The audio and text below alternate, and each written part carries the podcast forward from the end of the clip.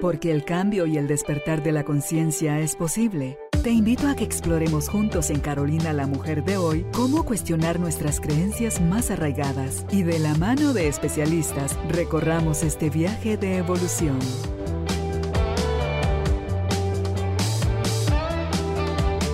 Este episodio llega a ti gracias al apoyo de Cemento Stark. Transforma tu vida, transforma tu casa con Cemento Stark. Bienvenidos. Tribu de Almas Conscientes, qué alegría nuevamente poder compartir con ustedes acá en el estudio de Carolina, la mujer de hoy, otro espacio donde nos damos el gusto y el lujo, le llamo yo, cuando tengo acceso a gente que uno puede admirar gente que nos muestra cómo es el recorrido, en este caso, del físico-culturismo y conversaremos con nuestra invitada sobre los mitos y realidades que hay en torno a este deporte. Estamos hablando de Carla Micheo, ella es campeona panamericana, nos va a contar qué la llevó a introducirse en este deporte y está camino afuera, tiene algunos planes ella es empresaria además. Entonces, todo esto vamos a compartir con, Carla, donde ella es auténtica en su respuesta y eso es lo que a mí me encantó para invitarla y poder aprender de ella. Si usted está listo, nosotros también. Bienvenidos, bienvenidas, empezamos. Carla, bienvenida al estudio. Qué alegre que estemos finalmente juntas. Gracias Carolina por la invitación. Ya lo habíamos hablado hace tiempito y qué bueno que ya se pudo concretar. Sí, eh, yo a Carla la conozco, ella tiene una empresa de donde nos arreglan las uñas, las mujeres, el Nail Lab y el laboratorio de uñas. Entonces, como a mí se me da muy fácil estar platicando con la gente y Carla está ahí cercana, viendo que uno esté bien atendido. Eh, entonces, mi curiosidad nos lleva a la conversación de su profesión y ella pues me empieza a contar y le digo, me encanta, yo la quiero tener en el, en el estudio.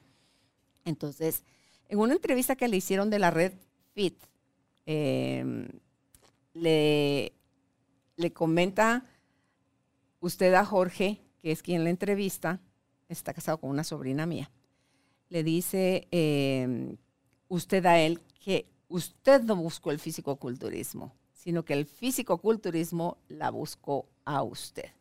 De eso quisiera que empezáramos, con ese punto empezáramos nuestra conversación. La verdad es que en las entrevistas que me han hecho siempre digo eso porque realmente yo nunca, o sea, si a mí me lo hubieran preguntado cinco años atrás, yo nunca me hubiera imaginado ser físico-culturista. Em, es más, yo era de las mujeres que miraba a las mujeres en el gimnasio muy musculosas y decía, ay, no, qué feo, yo no, no, no sé, ¿verdad? Pero realmente, pues, eh, breve historia para no hacerla tan larga. Todo empezó porque, pues, me quise meter a un challenge del gimnasio al que iba anteriormente eh, en ese momento los, los, seleccionados de la federación entrenaban en ese mismo gimnasio. Eh, se dio la oportunidad, precisamente había como un espacio en la categoría donde, yo empecé a competir y pues el, el, entrenador de la federación me habló en ese momento. Eh, no muy segura, yo dije, bueno, voy a probar qué más, qué más da, no pierdo nada, ¿verdad? En dado caso solo me voy a poner fit y pues no pasa nada. Em, pues resulta que en el transcurso eh, me enamoré del fisicoculturismo. Eh, también algo que a mí me gusta mucho resaltar es que no me enamoré del deporte en sí por lo que es físicamente, sino por lo que en esencia a mí me dejó. En todo ese tiempo que lo he practicado, me volví una persona más disciplinada, eh, que yo era muy insegura antes con mi cuerpo y con muchas cosas en mi personalidad, y el fisicoculturismo me hizo ser muy segura de mí eh, creérmela en todo sentido, ¿verdad? En, tanto en el tema de, mis proyectos laborales, personales y emprendimientos, digámoslo así, como en, todos los aspectos de mi vida. Entonces, creo que si algo yo valoro del físico-culturismo es toda esta parte, muchísimo más que lo físico, porque al final eh, es, es lo más importante, ¿verdad? Lo que a uno le puede quedar. Pero entiendo que usted ya de por sí tiene una cultura de alimentación sana fuera de estar o no dentro de esta rama del deporte. Sí, sí, lo que pasa es de que yo antes de eso me tuve una enfermedad como muy joven. eh, me, me, tuvieron que quitar la vesícula a los 16 años. Entonces, como que eso me ocasionó que yo, como force obligatoriamente, tuviera que empezar a cuidarme con mi dieta, ¿verdad? Eh, entonces empecé a comer saludable, o sea, saludable porque realmente no sabía cómo hacerlo. Entonces también como que parte de esto es toda la intención de empezar con este estilo de vida, porque era como una necesidad para mí. O sea, yo fuera, independientemente a que compita o no, tengo que comer saludable, porque si no como saludable, pues no tengo, o sea, no tengo páncreas, no tengo páncreas, eh, no, perdón, me dio pancreatitis. No tengo vesícula, me dio pancreatitis ah, y no tengo tampoco... Mm, ¿cómo se llama? Otra parte del cuerpo. apéndice, sí. no tengo apéndice tampoco. Entonces, como que sí tengo como muchas dificultades estomacales, ¿verdad? Ok, una mala alimentación hace más estragos en el cuerpo de Carla que, quien sí tiene esas partes. Exactamente. Ah, ok. o sea, tengo como muchos problemas de digestión y, y cosas así. No puedo comer como comida muy grasosa porque en sí sí me cae muy pesado, ¿verdad? Ok, entonces antes de entrar al físico-culturismo, Carla sí era atleta, hacía algún deporte o solo el gimnasio, ni el gimnasio. O sea, iba al gimnasio como de lunes a, miércoles y ya jueves ya no iba porque ya, qué aburrido, ¿verdad? okay. y, y, no, o sea, yo sí fui de cero a todo. Sí, mi cambio sí fue 13, o sea, por eso es de que yo siempre digo que sí se puede. O sea, que hay mucha gente que me dice, ay, es que yo no, no hago nada, pero sí se puede. O sea, si hay voluntad, se puede. Yo soy un ejemplo de eso porque de verdad era, fui, fui de cero a todo, ¿verdad? O sea, cambié mi vida, eso sí, eso sí involucró cambiar mis amistades cambiar mi entorno, cambiar todo, porque obviamente todo influye, ¿verdad? Al final, para uno de verdad tener como un cambio drástico de, de, este estilo de vida, pues. Ok. Está Carla en el gimnasio, metida en el challenge. ¿Cómo le va en el challenge? ¿Gana? Sí, gané. Ok, ese es el gran boost primero. Eso fue como la, la primera motivación, que gané y como, y me sentí así como, bueno, eh, qué bonito, o sea, en realidad como que también todo esto del challenge fue bien raro porque yo lo hice porque yo quería como alcanzar como, bueno, yo quizá quiero bajar un poquito de peso porque ya siento que me estoy pasando. Realmente siempre fui delgada, o sea, mi constitución siempre ha sido delgada, pero era como delgada que no hacía ejercicio, ¿verdad? Entonces era como un cuerpo muy diferente. Y, bueno, ya estando ahí eh, y que gané, precisamente en ese momento fue donde fue la plática que le, que le comentó con el entrenador. Y fue como, también un poco de mi mamá, eh, es bien curioso porque mi mamá desde que, desde el principio era la que me decía, no hombre, hazlo, es que porque no quieres, dale, que, o sea, ella fue la que más, más me empujaba. Yo como, no hombre, pero, por, o sea, es que yo, mira cómo soy, mi persona, porque ella, yo creo que desde que yo era chiquita ella quería que yo fuera modelo o, algo así, pero de verdad mi personalidad no era para eso, entonces yo nunca quise, entonces yo creo que tal vez ella por eso siempre me empujaba como que a, a que yo hiciera cosas así, ¿verdad? Pues lo terminé haciendo y sí me gustó. Ok, este entrenador es el causante o el, puente, porque él le faltaba a alguien de la categoría donde Carla empezó a competir y ahí viene la invitación. Sí, realmente fue una necesidad, o sea, no fue como que ella va a ser como la estrella, no, simplemente como que él en ese momento se quedó con esa talla, ¿verdad? Sin, con ese espacio. Había un evento próximo que iba a ser en Guatemala entonces necesitaba que yo, que yo, o sea, pues que alguien entrara en esa categoría. Casualmente yo era esa talla, yo estaba, había ganado el challenge, estaba como más cercana a poderme ver algo que él necesitaba, ¿verdad? Entonces, esas son como las causalidades de la vida, o sea, son cosas que pasan, que uno no tiene planificado y que pues ese, ese momento era para mí y así se dio, ¿verdad? Hablemos de peso, talla, altura. ¿Cuánto pesa Carla? ¿Cuánto mide? ¿Y qué talla usa de ropa?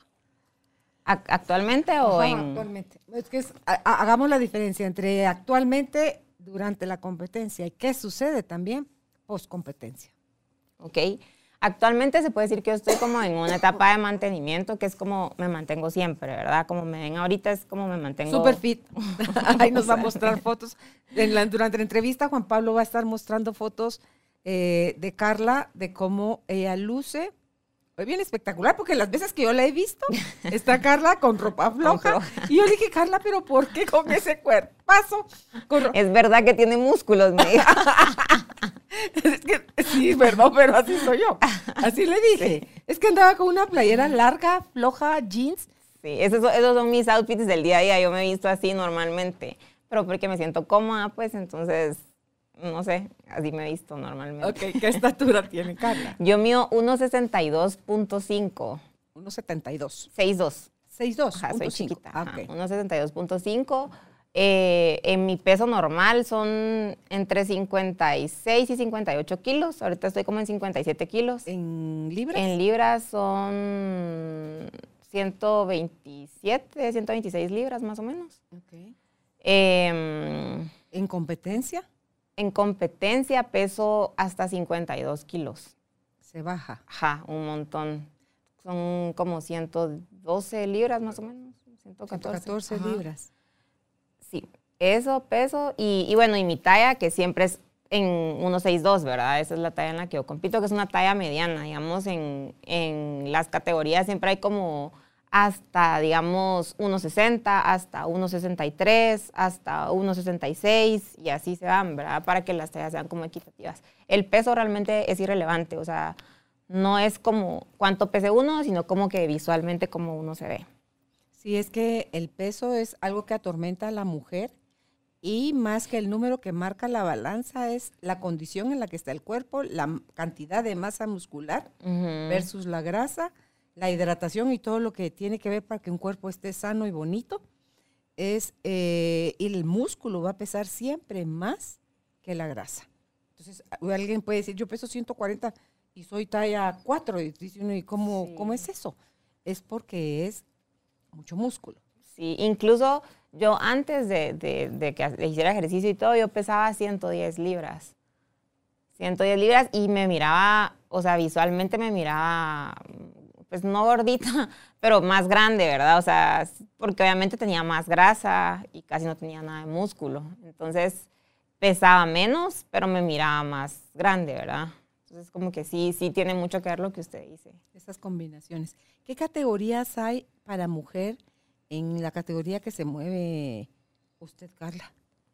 Em, digamos, lo primero que es importante mencionar y explicar es que en fisicoculturismo hay varias ligas. Hay cuatro, desconozco un poco de dos, no, no quisiera hablar algo que no sé, pero digamos, las dos más importantes es la NPC y la IFBB. La IFBB, digamos que es la liga donde compiten los atletas que compiten en confederaciones, ¿verdad? que son seleccionados nacionales o que llegan a competencias por federaciones de su país. Y la NPC, digamos que es eh, una liga independiente. Anteriormente estaban unidas, tuvieron como eh, problemas, se separaron y entonces los, lo dividieron de esta forma, ¿verdad? Por eso es que funciona así. Eh, yo hasta hace dos meses competía en la IFBB, que era seleccionada de, de Guatemala, ¿verdad? Eh, formé parte de la selección por cinco años eh, aproximadamente. Eh, y en esta liga, pues para hacer un poquito como el resumen y, y la explicación, está la categoría Bikini Fitness, que fue donde yo empecé compitiendo. Actualmente, bueno, hace como dos años se introdujo una nueva que se llama, eh, eh, no recuerdo el nombre, perdón, pero son como más delgaditas, usan como, como vestiditos, ¿verdad? Eh, y el traje no es como de dos piezas, sino que es un como body. Esa es una como nueva categoría, tiene como muy poco tiempo de estar.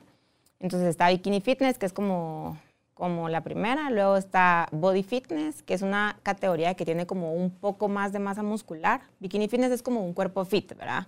Body Fitness con un poco más de masa muscular. Hay otra categoría que se llama Wellness, que Wellness lo que es es que, digamos, eh, la parte de abajo tienen como, mm, las piernas son más grandes y las caderas son más grandes, ¿verdad? Es- uno puede ver como que su parte inferior es más grande o como que llama mucho más la atención. Eh, y en, bueno, en la, y hay otra categoría que se llama, eh, tampoco recuerdo el nombre, perdón, pero ellas son más musculosas todavía, ¿verdad? Eh, incluso no usan tacones, sino que salen con zapatos, o sea, sin zapatos, como, como los hombres, digamos, y tienen como un poquito más de masa muscular, ¿verdad? Eh, yo creo que en la in- entrevista me voy recordando de los nombres, perdón, pero en general soy así. No que problema, Carla. Y en la NPC básicamente son las mismas categorías sin la categoría que les indicaba del, del vestido, eh, ¿verdad? Que es- esa, esa no existe.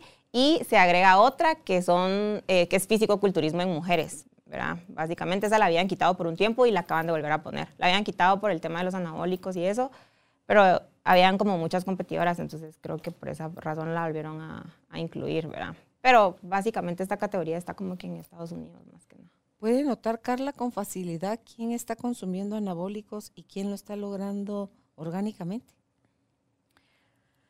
Yo no, no sé, la verdad. O sea, digamos que en alguien que es como una mujer físico-culturista, eh, perdón, eh, en esa categoría, que es como mucha masa muscular, pues es evidente que sí. Porque esa cantidad de masa muscular, la, o sea, es, es muy difícil tenerla naturalmente.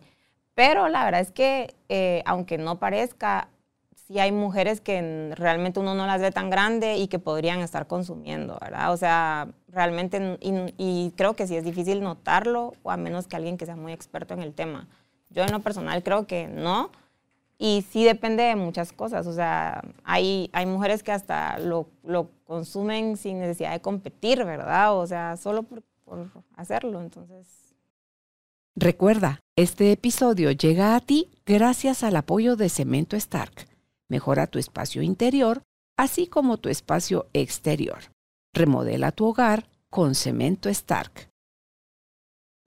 En una ida al gimnasio normal, que no están ni en competencia ni en nada y están consumiendo este tipo de cosas. Y el daño, una conversación con una nutricionista que ella y su esposo ambos son nutricionistas, me contaban el caso de un hombre que de todo lo que había abusado, cómo dañó su salud y cómo después de que casi se muere y deja todo eso, ahora es totalmente, perdió toda esa masa muscular, porque eso es lo triste, ahorita vamos a hablar de eso, cómo se pierde y el entrenamiento para lograrlo, ¿verdad? Entonces, cómo es la subida de eso y cómo es la bajada de eso.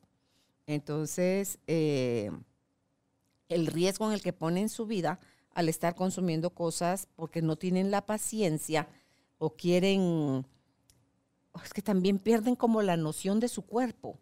Y por muy voluminosos que los pueda ver la gente, ellos se ven al espejo y no perciben, o sea, tienen una imagen distorsionada de ellos mismos, pero sí puso en riesgo su vida él de, hasta de casi morir. Entonces, con ustedes, eh, Carla, tiene que ver el descanso, tiene que ver la alimentación, tiene que ver el entreno y tiene que ver qué otras cosas hay ahí atrás si el ego si el, eh, ese, ese, mm, ese chip que trae alguna gente que es súper competitiva. O sea, ¿cómo se manejan ustedes? ¿Qué, ¿Cómo vive Carla ese, ese proceso? Pues inicialmente yo creo que la motiva, o sea, uno no siempre está motivado, ¿verdad? Entonces es como muy eh, difícil decir que uno es por motivación y que siempre lo hace por motivación, no, porque no, uno no siempre está motivado. Em, en mi caso, eh, yo creo que la razón por la que yo llevo todo este tiempo acá y sigo y he sido constante durante todo este tiempo es porque en mi caso no ha sido como un tema físico 100%. No voy a decir que no del todo, porque obviamente sí, ¿verdad? A mí sí me ha gustado ver cambios físicos en mí, pero tal vez porque los he transformado en algo eh, que me ha dejado más que lo físico. O sea, yo digo como, bueno, si yo físicamente puedo lograr estas cosas, ¿qué más no puedo lograr, verdad? Porque también no sé si ha visto personas que les es imposible mantener una dieta tres días. O sea, algo tan sencillo, uno puede decir como hay gente que no lo puede lograr. ¿verdad? Entonces, si uno puede lograr cosas así que son pequeñas realmente en su día a día y uno decir, sí, bueno, voy como con estas metas, eh, así uno puede lograr como otras cosas, ¿verdad? O sea, metas más grandes y metas tal vez más importantes que algo físico. Entonces, Em, a mí, en lo personal, eso es lo que me ha ayudado mucho, que yo siempre lo he como asociado a esto, a cosas que, que yo quiero. Y realmente durante todo el tiempo que he estado en el deporte, he tenido, bueno, he hecho crecer como mis, yo siempre he trabajado por mi cuenta desde hace como siete años. Y en este, si se da cuenta como que coinciden las fechas y tengo una marca de accesorios deportivos eh, junto con mi novio tengo Nailab, que es recientemente, y tengo una agencia de marketing digital, que es lo que he trabajado siempre, ¿verdad? Entonces, todos estos proyectos los he ido haciendo crecer de la mano del, deporte que he practicado. Y, creo, o sea, sin lugar a dudas, que es algo que me ha hecho poderlo lograr, porque obviamente todos sabemos que en los proyectos y en el trabajo en sí, en la vida, ¿verdad? Tenemos como, pasamos cosas muy difíciles que yo creo que a mí se me ha hecho fácil lidiarlas o como que ni las veo tan difíciles y de verdad después como que cuando pasa el tiempo digo, a la gran, ¿cómo, ¿cómo pasé eso tan fácil, verdad? O sea, yo misma lo veo, pero siento que lo he vivido así, tal vez porque el deporte me ha ayudado, me ha ayudado como a sentirme que puedo hacer cualquier cosa y como que en el día a día no voy pensando como, ala, esto es bien difícil, ¿qué voy a hacer, verdad? Sino solo lo soluciono y sigo, ¿verdad? Entonces no me detengo como a pensar mucho. Entonces, eh, a mí, en lo personal, yo no, o sea, creo que cada persona tiene un motivo distinto. Y mi motivo es ese. Mi motivo es que a mí me motiva a ser una mejor persona y me ha hecho como ir haciendo crecer mis proyectos y, y a que siempre querer más que Carla es pareja, convive con otro campeón. Él es campeón mundial de fisicoculturismo clásico. Él se llama Eric Sánchez, orgullosamente guatemalteco también. Y me imagino que eso también es estimulante, Carla, que ambos estén como en el mismo mundo, con las mismas metas, apoyándose, admirándose, disfrutándose, o sea, porque es acompañándose todo, ¿verdad? Entonces, están hablando como el mismo idioma y entonces la escucho hablar y veo toda esa disciplina que conlleva el logro que la ha llevado a ser campeona, es el mismísimo proceso que usted aplica a la hora de, desarrollar sus negocios, a la hora de pensar en cómo se va a alimentar, a la hora de cómo va a entrenar, aunque no siempre esté de humor, porque también las hormonas afectan. Eh, tiene una pereza, está pasando por una prueba difícil, pero sabe que esto otro también es el aliciente que la ayuda, es como la medicina a la vez, que puede ser pesada en un momento dado, pero que sirve también como de medicina o hilo conductor para que las cosas sigan fluyendo bonito. O sea, es así como estaba yo viendo como todo un mapa, ¿verdad? Sí, sí, seguro. O sea, es así. Para mí ha sido como, como gran parte mi, mi medicina, digámoslo así, a ver cómo, a, a seguir adelante y a no, a no dejarlo, pues, porque sí he tenido, o sea, precisamente este año fue un año como muy, muy difícil para mí. Y a, inicios de año como que me costaba como ir al gimnasio. O sea, desde que había empezado, este fue el primer año que a mí me costó. Que yo decía como, ay, no, no quiero ir, ¿verdad? Y no iba. O sea, de verdad antes era como, no, no quiero ir, no, pero voy. Este año sí me pasó y de verdad lo pasé como varias veces hasta que dije, no, o sea, esta no soy yo. Y pues después empecé como a, interiorizar y a descubrir qué era lo que a mí me estaba pasando, ¿verdad? Y entonces ¿Qué encontró? Entendí que no era la categoría, la que la categoría en la que estaba compitiendo no era la que fitness, no era lo suyo. No era lo mío, ah. exactamente. O sea, es cuando uno va en contra de uno mismo, porque lo suyo era bikini fitness y el body fitness era así como Sí, basta, bueno, lo voy a hacer. ya estoy aquí. No, ni modo, toca, es lo que me corresponde. Pero no, el alma no se siente a gusto ahí. Ajá, entonces, o sea, yo lo empecé a descubrir porque dejé, empecé a faltar al gimnasio, no estaba haciendo yo, no hacía las cosas como las tenía que hacer. Em, o sea, me saltaba comidas, me saltaba, o sea, con el propósito de que yo a propósito no quería ganar más masa muscular, ¿verdad? Que era algo que necesitaba para esa categoría, digamos. Entonces, es, eso sí es bien importante como uno descubrir y, y no, no mentirse a uno mismo, porque muchas veces como que la verdad es que de verdad es bien difícil aceptar esto y, sobre todo en cámaras, pero muchas veces uno se acostumbra a, querer como, o sea, porque una de las cosas que decías, pero es que no sé si, si salirme o si dejarlo hacer, porque estoy acá y tengo, digamos, como que una posición en, soy seleccionada nacional, ¿verdad? ¿Y por qué voy a dejar esto? Si, o sea, uno por un lado está como que quiere escuchar el aplauso, ¿verdad? O sea, como que la parte egocéntrica de uno es como, no, yo quiero estar ahí porque ¿qué pasa si me salgo, verdad? O ¿qué pasa si, si, se acaba todo? No sé, o sea, de verdad es bien complicado y de verdad después, cuando ya tomé la decisión, analicé que todo eso que yo pensaba, o sea, estaba pensando desde el ego, no desde lo que yo quería. Entonces, eso era lo más difícil, porque al final de cuentas, el ego nunca va a ser bueno, o sea, nunca nos va a llevar a algo bueno, ni, y, y no va a ser nunca la felicidad, porque aunque digamos que hubiera ganado en esa categoría y hubiera sido muy buena, pero eh, hubiera sido desde el ego. Mi lado ego hubiera estado feliz, pero mi esencia no. Entonces, como que... Para no satanizar al, ego, yo creo que usémoslo, no estemos nosotros al servicio de él, sino que él al servicio nuestro. Le escucho yo en, su narrativa de, caer en cuenta y era, o sea, el ego estaba diciendo, ¿ves? Ya te vas a rajar. Y no que si podías, y no que muy disciplinada, y no que, o sea, porque está como el, el enemigo, si lo quiero ver como el enemigo. Pero también puedo decir, ok, te estoy escuchando, veo que no estás a gusto. ¿Qué es lo que está pasando acá dentro de mí? Estoy peleando conmigo, estoy yendo en contra de mí. tú me estás anunciando que yo ya me puse en contra de mí.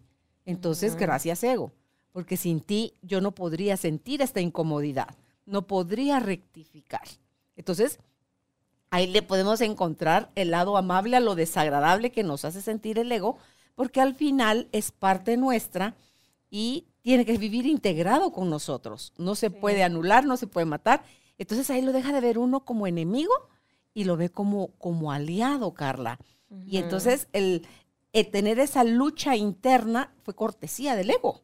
O sea, gracias a él, porque te tomó la decisión de, no, no, no, esto se siente demasiado feo. Si esto se supone que lo debería de estar disfrutando, pero a la conclusión llega uno, me imagino, me quiero imaginar, me quiero meter ahorita en las células de Carla, en su mente y en su corazón y en su piel y en su todo y decir, no, esto no es lo que tú quieres, esto no eres tú. ¿A quién quieres satisfacer? O sea, ¿de verdad te importa tanto el aplauso? ¿Es válido regresar al fitness, eh, bikini fitness? ¿Quiero seguir más por cuánto tiempo aquí? ¿Hay límite? Porque iba a hablar de eso también de las categorías. En la, categoría de, bikini fitness tiene que ver la edad, no solo la, la estatura para estar uno en un rango, sino que hasta qué edad puede una mujer competir, Carla digamos, en todas las categorías hay eh, como que opción de que usted pueda competir hasta que usted quiera, no hay límite de edad. Pero obviamente las mujeres, eh, pues tenemos como cierta edad donde nos vamos a ver mejor o ya no vamos a ser tan competitivas, ¿verdad? Que esto es después de los 35, después de los 40, ya pues una mujer no es tan competitiva porque obviamente una mujer más joven se va a ver mejor por, por lógica, ¿verdad? Obviamente también tiene que ver la genética, la disciplina y muchas cosas y puede que una mujer de 40 años se vea también como una de veintitantos, eh, que está bien, pero en general, digamos, hablando de generalidades, probablemente 35 a 40 pues ya es una edad donde, donde uno es menos competitivo, vamos a decir así. Y pues arriba de, de 40 o 50 igual, ¿verdad? Menos, pero no es que haya un límite, o sea, si usted quisiera competir, podría competir, quien, quien quiera puede competir, ¿verdad? es, y, la edad para empezar, ¿hay alguna recomendación o algún estándar o alguna limitación? Pues mientras más joven es mucho mejor, porque obviamente el músculo agarrando madurez y con más tiempo de practicar el deporte correctamente, de hacer pesas, es donde, o sea, lo que hablábamos hace rato, ¿verdad? Que los músculos se van viendo más grandes y es por el tiempo de que la gente tiene entrenando. Digamos, yo tengo pues relativamente poco tiempo entrenando, cinco años, eh, que sí, así entrenando bien, disciplinada, pero para el poco tiempo que yo tengo de entrenar, tengo un músculo maduro, ¿verdad? O sea, y ahí es donde vamos a la genética. Tengo poco tiempo entrenando, pero tengo un músculo como muy maduro, entonces va a depender de cada ¿Qué edad tiene Carla? Yo tengo 31, casi 32. Sí, es jovencísima. Entonces, e, es parte de, la, de los beneficios de la edad. Em, ¿Cómo es un día usual en la vida de Carla a la hora del entrenamiento sin competencia, cuando hay competencia, post competencia? Ok. Em, generalmente entreno temprano porque, pues, como sabe... Todos los días. Todos los días. Eh, bueno, ahorita mm, sin competencia de lunes a viernes. ¿Cuánto tiempo? Em, una hora. la cantidad del entreno casi nunca varía. Incluso cuando uno está más cerca de competir, es lo contrario, uno entrena menos, porque el cuerpo ya está muy cansado. Lo que aumenta es como el cardio, ¿verdad? Porque como lo que queremos es bajar el porcentaje de grasa y vernos más marcados, entonces aumenta la cantidad de cardio, puede que el entreno se mantenga o puede que el entreno baje. También depende del entrenador y depende de cada quien, ¿verdad? Entonces, Em, en lo normal, digamos, en mi día a día, yo entreno, ahorita que estoy como en una etapa de mantenimiento, entreno aproximadamente una hora, si es pierna, una hora y media, porque es un músculo que es más, más grande y me canso más, entonces me tardo un poquito más como entre series. Em, y el cardio, digamos, ahorita estoy haciendo 30 minutos de cardio de lunes a viernes nada más, y entreno de lunes a viernes. En competencia, digamos que el día, vamos a decir que el tiempo de entreno es el mismo, pero se suman más días, ¿verdad? Eh, seis días o hasta siete días ya muy cerca de la competencia. Pero también esto no es que sea 100% necesario. Vuelvo y es como que depende del entrenador y depende de cada quien. es como indispensable que si uno decide competir tenga un entrenador, alguien que se especialice en esto, ¿verdad? En, digamos, si es físico-culturismo, en físico-culturismo, porque al final sí es como un deporte que, que es como hay una línea bien fácil de uno dañarse, como usted lo mencionaba, y es increíble, pero hasta el día de hoy hay personas que hacen cosas que no se deberían de hacer o que a uno lo pueden guiar mal y uno dañarse su salud, porque al final, pues todo deporte, em, cuando ya es un, un, deporte de alto rendimiento, pues tiende a poder ser como, a poder dañarnos, ¿verdad? Si no lo practicamos bien. Entonces, ya en esos, en esos momentos sí es he llegado a hacer, digamos, hasta dos horas de cardio, ya cerca del, del evento pero normalmente una hora, una hora y media de lunes a domingo, ¿verdad? Ok, ¿cómo divide el entreno para su cuerpo? Porque decía hace un ratito, cuando hago pierna trabajo una hora, hora y media. ¿En cuántas secciones se divide el cuerpo a la hora del entreno? Esto también tiene que ver con el descanso. Ajá, y también depende de, de la categoría. ¿Por qué? Porque, digamos, en body fitness se busca otra cosa, en bikini fitness se busca otra cosa. Entonces, eh, o sea, califican otra cosa. Recordemos que este, este deporte es visual, entonces uno es un deporte donde uno se para para que la gente literal lo critique y uno lo, lo o sea, lo critiquen deportivamente hablando, ¿verdad? Ajá. Ajá, entonces, em, pues hay que prepararse para lo que juecean en cada categoría, ¿verdad? Entonces, digamos, en este momento yo divido mis entrenos en dos días entreno la parte superior del cuerpo, que lo divido en hombro y espalda, y otro día entreno hombro y brazos.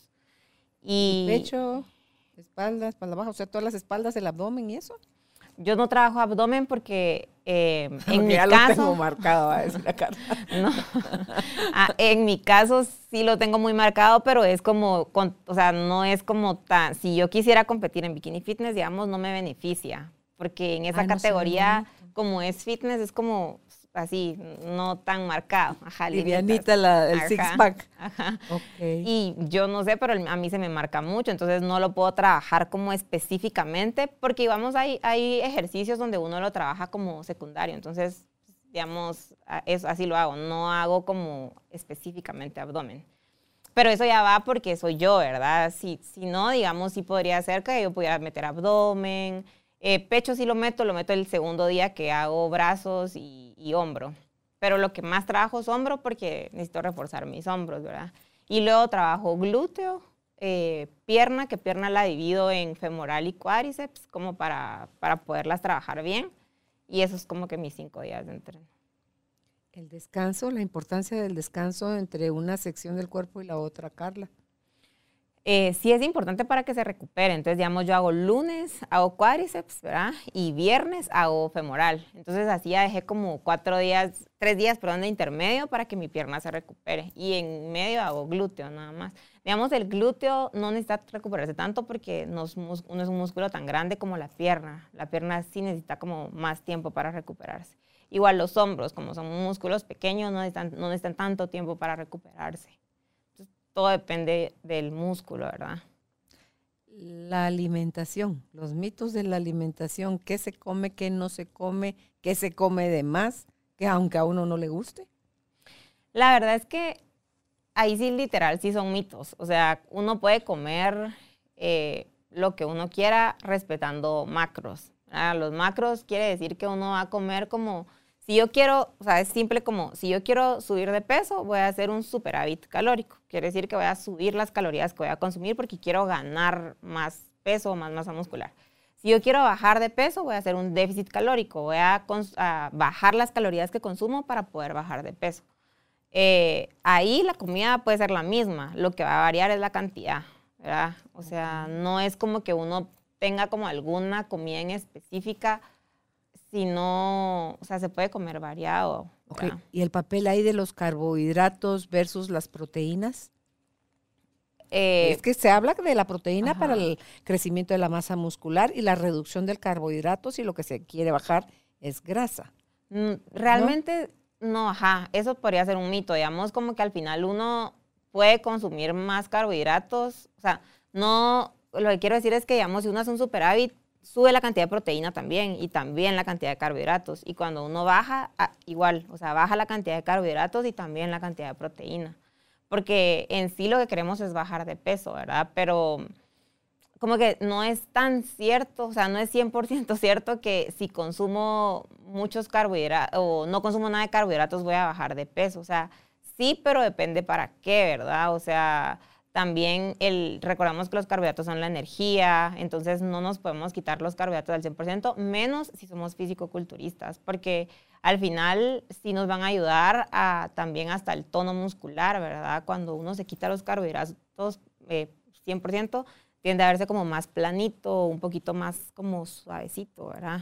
Pero se quitan los refinados.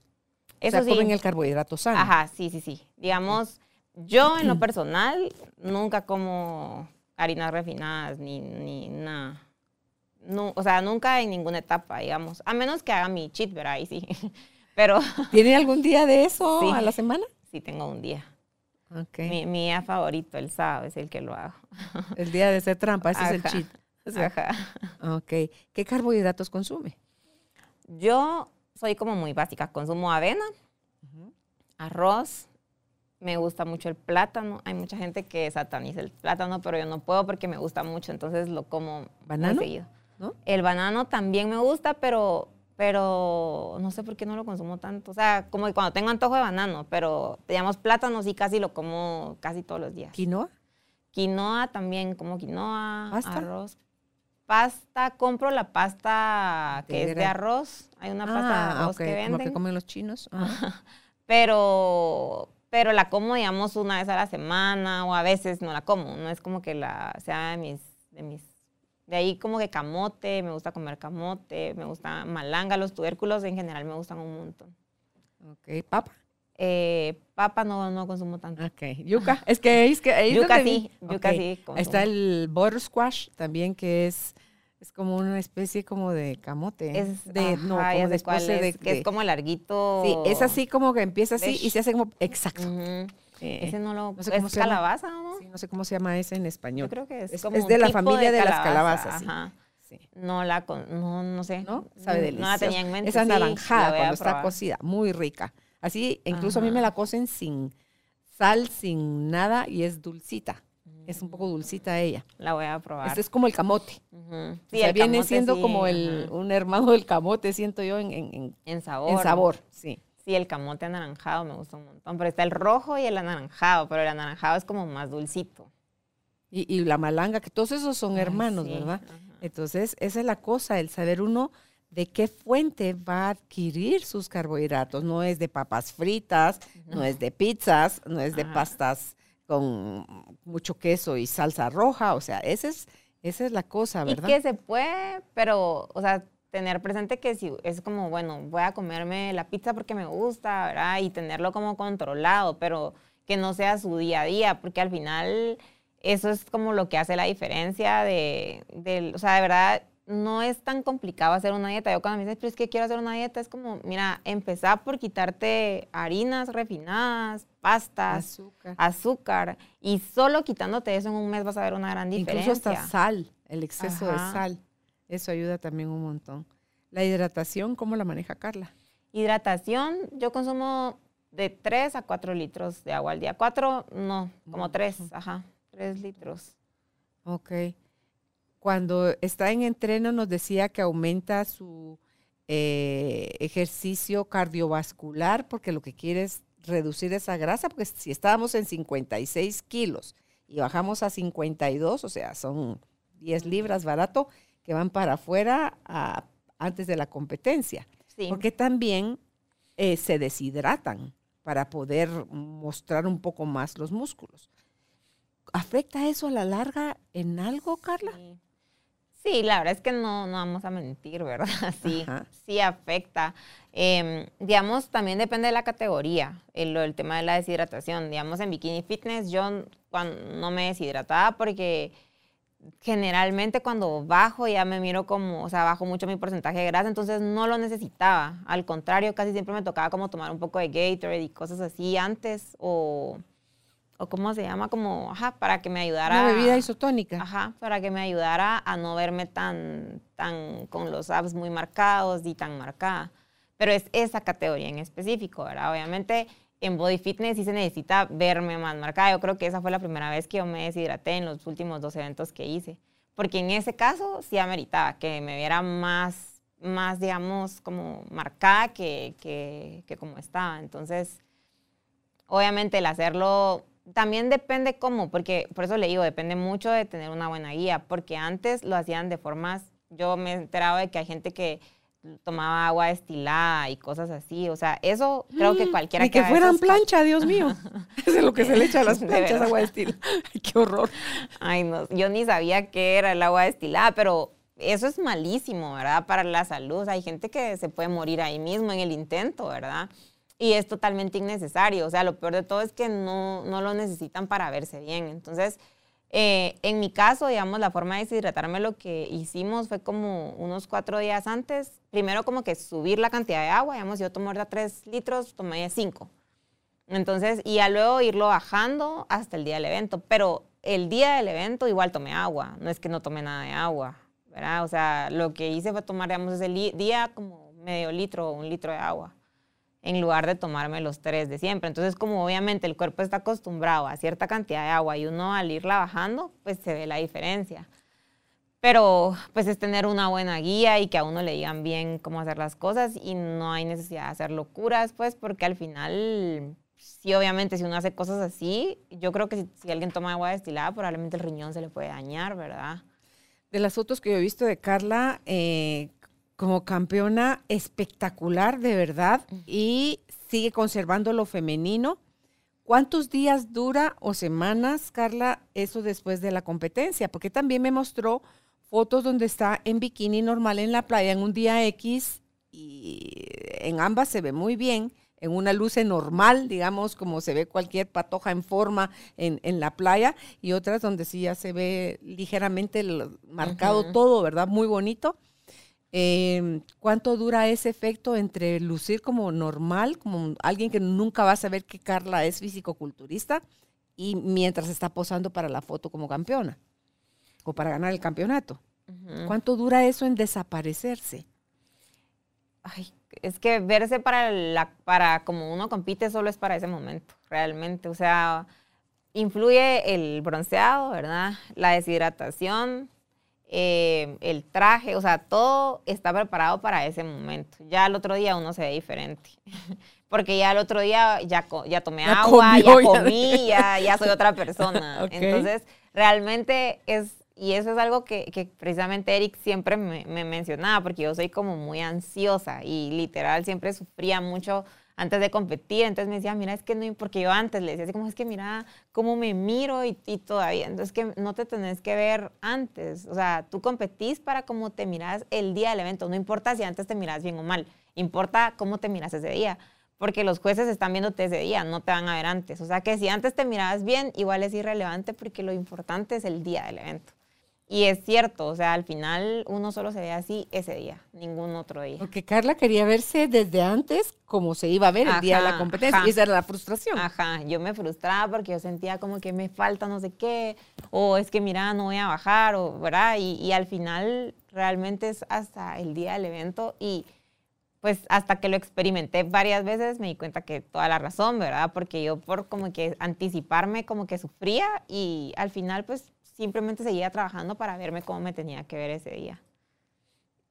Ser pareja de un fisicoculturista que también es campeón, ¿favorece o complica la cosa?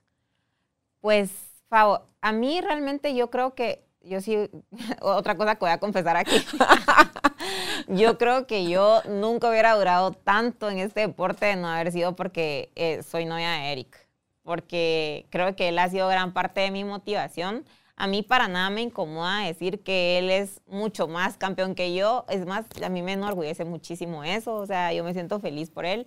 Y de verdad he llegado hasta cierto punto a cuestionarme si de verdad este deporte lo disfruto por mí o por él. Porque yo cuando él compite y lo he visto competir y veo su proceso, como que me lo disfruto mucho más que incluso que cuando yo compito.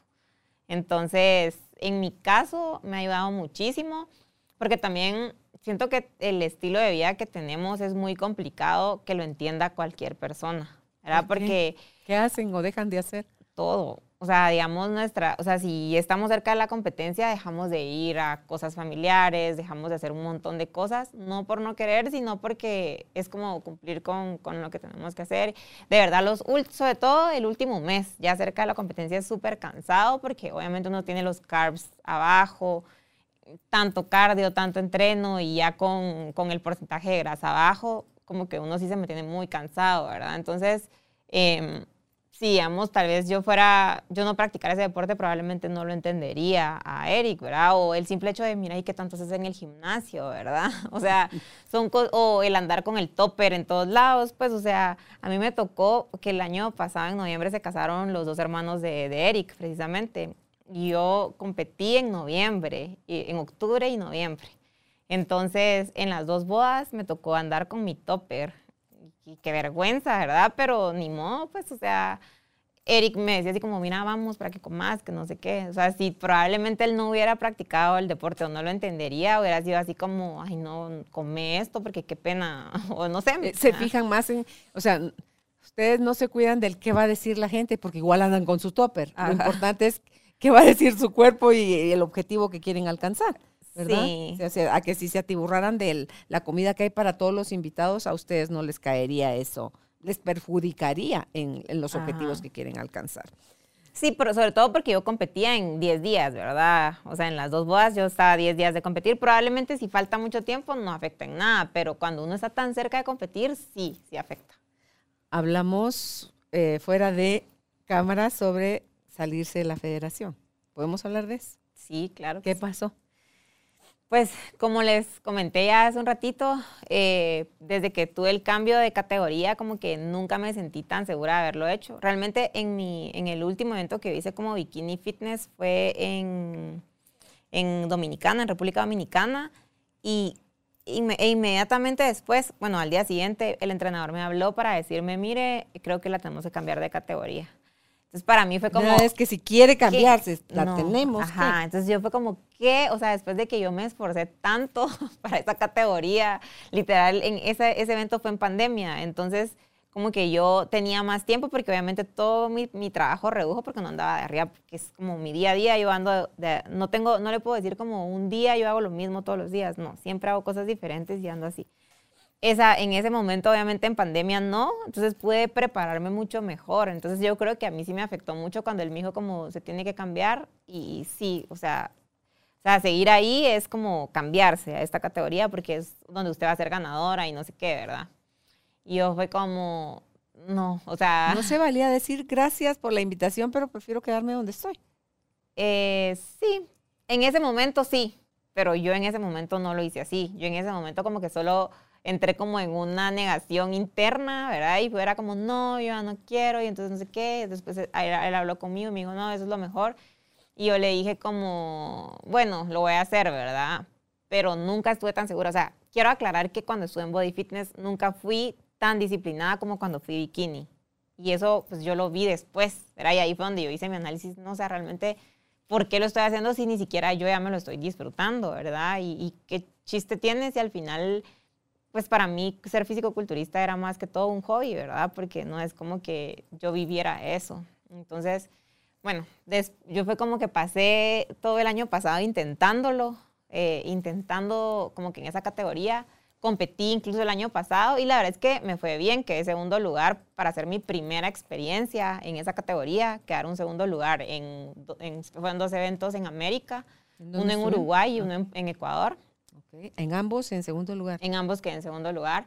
El de Paraguay, Paraguay, perdón, el de Paraguay fue como un poquito más difícil que el de Ecuador. Tenía como, como que atletas en body que habían ganado eh, eventos como muy importantes en América. Entonces como que sí me fue muy bien para, para el poco tiempo que tenía en la categoría y para lo poco que me esforcé, siendo muy honesta, porque no hice las cosas, o sea, yo sé es que, no estaba el alma metida ahí. Ajá, yo sé que yo pude, si hubiera dado mi 100%, tal vez hubiera ganado el evento, pero en realidad no lo hice, ¿verdad? O sea, no me sentía como en la categoría. Incluso yo cuando competí la primera vez, yo decía, no, es que yo, o sea, yo no encajo en esta categoría, o sea, me, no me sentía yo, ¿verdad?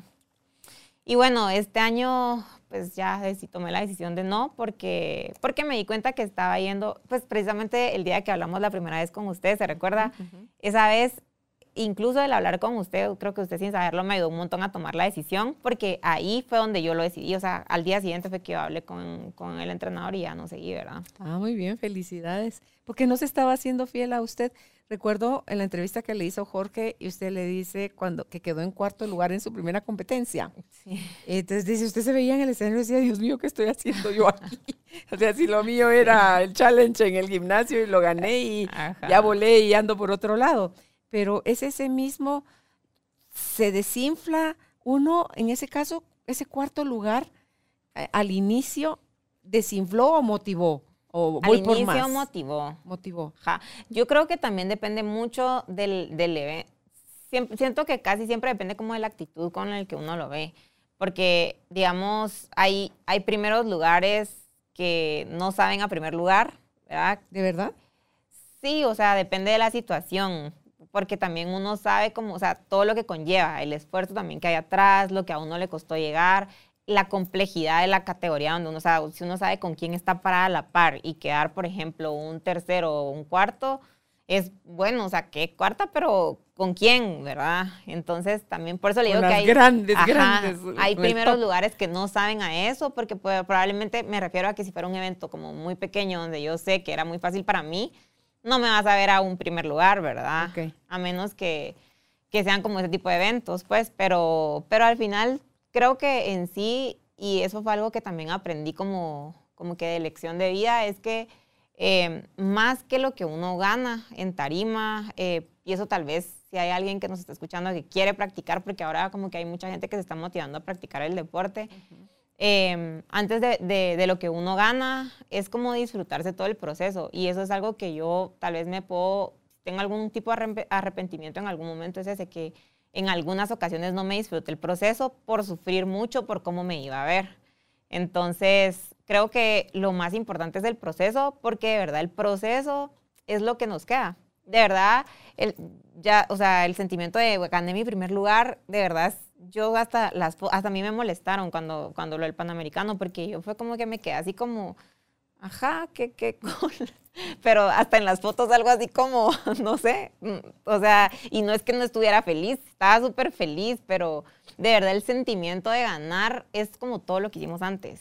Y obviamente el ganar es el premio, pues, pero lo que uno más va a recordar es todo lo que pasó en el proceso al, evento. Claro, es parte de la satisfacción. O sea, esa satisfacción es lo que enriquece esa medalla al final, ¿verdad? Entonces, vamos a ver, para luego no decir yo que entendí mal, se renuncia a la federación, quiere decir eso que ya no es seleccionada. Ya no, desde hace dos meses ya no. Y ahora puede seguir siendo, eh, estar activa en el fisicoculturismo, pero ya como, como hobby, no como un, por ser federada, ya no representando a Guatemala. Llegamos a ti gracias al apoyo de Cemento Stark. Optimiza tu espacio para tu nuevo estilo de vida. Remodela tu hogar con Cemento Stark. Sí, digamos, como seleccionada, no, podría, podría, si yo quiero seguir compitiendo, podría competir en la otra liga que le mencionaba, en la, en la NPC, ajá, y ahí competir por mi por mi cuenta. Igual, o sea, represento a Guatemala, ¿verdad? Porque en esos eventos va como gente de muchos países, pero no eh, bajo el Comité Olímpico y esto, sino ya es como por ¿Cómo tomaron su renuncia? Eh, bien, la verdad es que... ¿Y usted más contenta, más en paz? Sí, bueno, al principio no voy a negar que sí me afectó por lo que le digo, o sea, como que los primeros, sobre todo el primer mes, fue como de, de ¿será que, eh, o sea, ¿será que me voy a arrepentir más que nada? Pero no, o sea, de verdad conforme pasan los días, cada vez me siento más feliz, cada vez me siento más como, no, o sea, no sé, como que cuando uno toma buenas decisiones, no sé si le ha pasado que siguen pasando cosas buenas en el camino y como que usted siente como, no sé, todo lo, correcto. Hay señales que, me está pasando es porque es como que sustentan la decisión que tomé. Así me siento ahorita, o sea, me siento como me siguen pasando muchas cosas buenas que me están como ayudando a ver que esa era la mejor decisión y, pues obviamente agradezco mucho ese, tiempo porque me hizo crecer un montón, como se lo mencioné al inicio de la entrevista. O sea, de verdad, lo que más valoro es lo que me hizo crecer como persona, la fuerza que le pongo a todos los proyectos que, que, que hago. O sea, tengo como una mente ganadora en todo lo que hago. O sea, así me gusta como etiquetar las cosas. No me gusta hacer como cosas a medias o vamos a medio hacer algo. No, no puedo. O sea, tengo que hacer como las cosas bien hechas y me esfuerzo mucho porque todo funcione. Por eso fue que usted lo dijo al principio, fue de nada a, todo. o sea, desde ahí salió su, su, su historia. Pues qué bueno haberla tenido aquí con nosotros, Carla, conversando de, de todo esto. ¿Algún mensaje con el que quiera cerrar? su participación y qué rico que fuera aquí este el espacio donde hablara de cosas que, que, no había hablado antes y si se quiere despedir de, de, quien la está escuchando, alguna invitación para aquellos que todavía la están pensando y si quieren meterse a este deporte. Gracias, pues realmente solo si sea cual sea lo que ustedes quieran hacer, eh, háganlo y háganlo con todo el corazón. Yo creo que trabajar, eh, o sea, querer algo y esforzarse por eso, ver los resultados de lo que uno ha luchado y ha alcanzado es la mejor eh, satisfacción que se puede tener. Y yo creo que en general no importa si son metas fitness, eh, metas laborales, pero al final, pues, ¿qué sería de la vida sin ponernos metas y sin esforzarnos, pues, todos los días por alcanzar lo que queremos? O sea, creo que ese sería como el mensaje y muchas gracias por la oportunidad, por invitarme y pues espero que me vuelva a invitar próximamente. Claro que sí, podemos crear una serie de, de programas o rutinas o algo, Carla, para mostrarle a la gente que tiene miedo de hacer ejercicio porque dice la edad me limita, el poco tiempo me limita, el, mi economía me limita, pero el que quiere eh, conseguir algo va a encontrar el cómo. El que no se va a llenar de justificaciones y esa va a ser la diferencia entre quien lo logra y es campeón y entre que sigue soñando que algún día le gustaría participar en algo, ¿verdad? Así que totalmente. Gracias, Carla. Si ustedes quieren seguir a Carla, a ella la encuentran en Instagram como Micheo Fit. Ese es su apellido. Micheo Fit, síganla así en sus redes sociales. Hasta un próximo encuentro. Que estén bien. Gracias por ser parte de esta tribu de almas conscientes. Recuerda visitar nuestra página web carolinalamujerdehoy.com.gt para más información de estos temas y de nuestros invitados. Tenemos más programas, blog, libros, talleres, tienda en línea y material exclusivo para quienes se suscriban. Encuéntranos en redes sociales como Carolina la Mujer de Hoy.